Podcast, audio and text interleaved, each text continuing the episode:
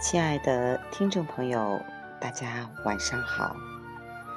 这里是荔枝 FM 一七九五八七六，用声音温暖你，我是你的朋友李柏。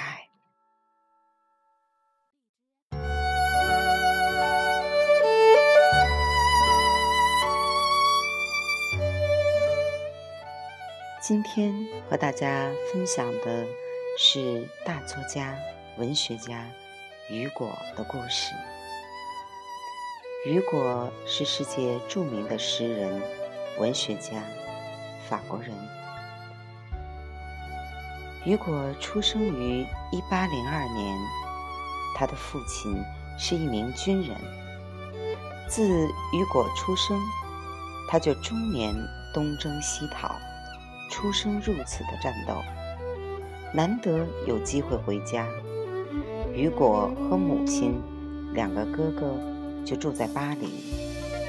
他们的经济生活并不困难，只是缺少父爱。母子四人相依为命。好在母亲有文化，酷爱读书，常常给他们讲一些书上的故事。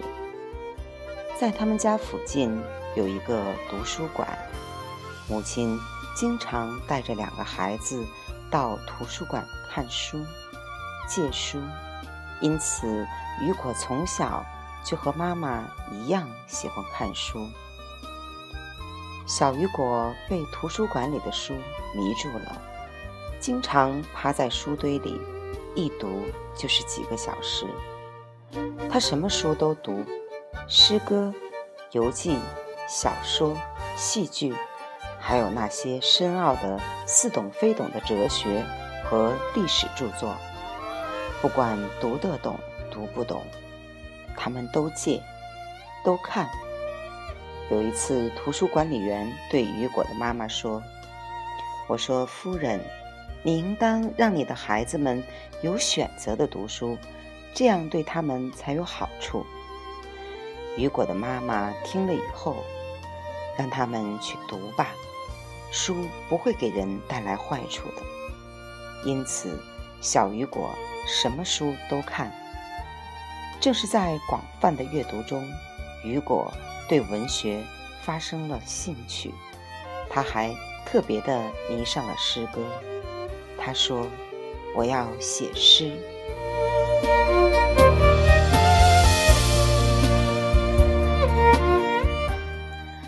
在雨果十二岁的时候，妈妈送雨果和二哥进寄宿学校。老师对他们说：“你们在这里上学读书，要按学校规定的作息时间表来进行学习和休息，不准做规定以外的事。”在学校里，雨果一如既往地写诗歌。在十三岁时，雨果学习用。拉丁文翻译诗歌，结果被老师发现，打了他一顿。为什么呢？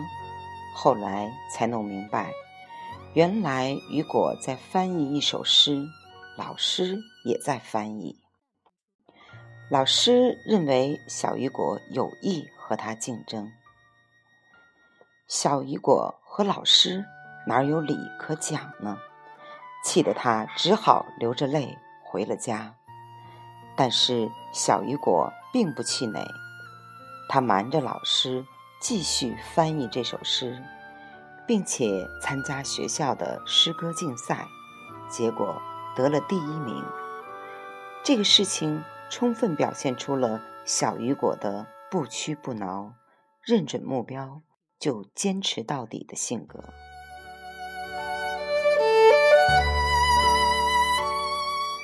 雨果思想十分活跃，关心时事。这时法国连年战争，社会动荡不安，他哪里还有心思读书呢？他日思夜想，最后决定：我要写诗，用诗歌来反对恐怖、反流血、反战争。但是想写诗，也只能秘密进行。他常在夜里写诗。夜深人静的时候，不会有人来干扰。礼拜天到教堂里做弥撒时，趁着主教讲经论道的时候，雨果构思自己的诗歌。这个时期，他创作了叙事诗，最后一个弹唱诗人，还有寓言诗《贪婪与妒忌》，以及一些讽刺短诗。在雨果十五岁那年，巴黎学士院举行了有奖征集活动，他写了诗《读书有益的诗》，寄去了。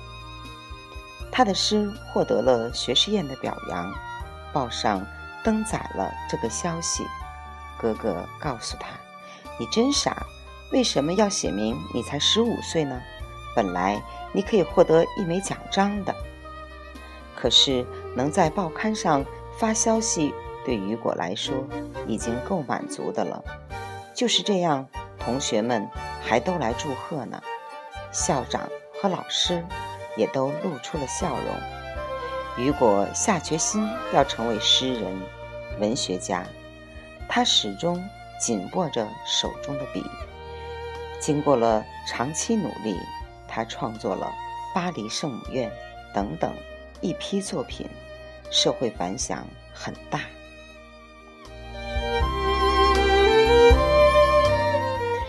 雨果还有一个剃头谢客的故事。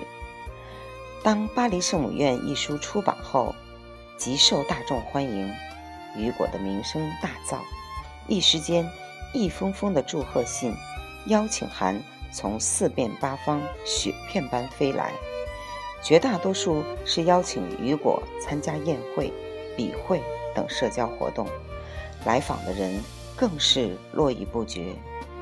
几个月的时间里，雨果的生活充满了鲜花。掌声、宴会、演讲，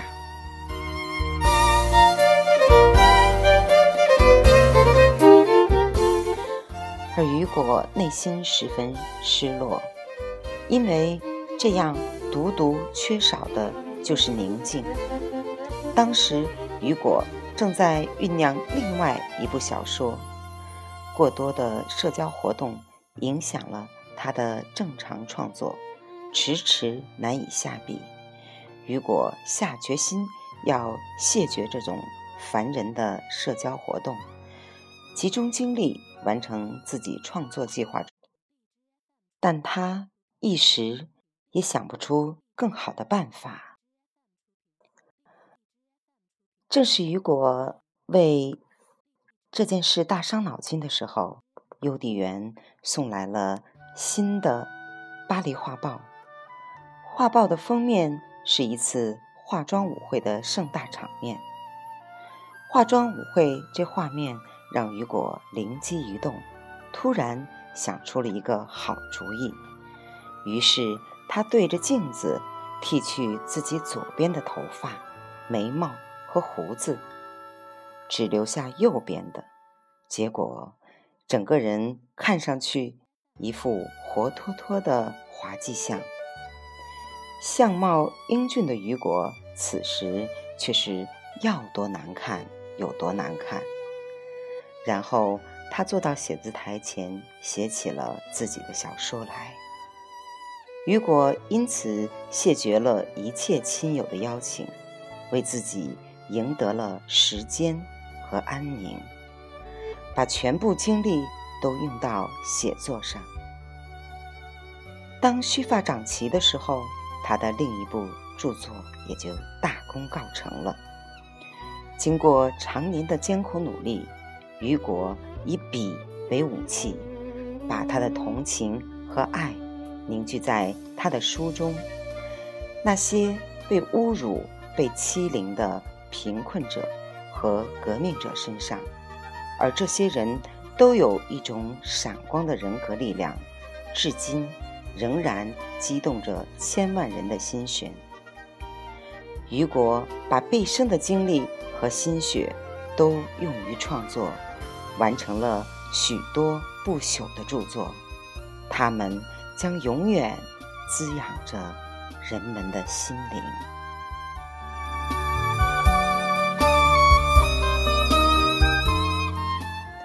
好吧今天的分享就到这里，谢谢大家，晚安。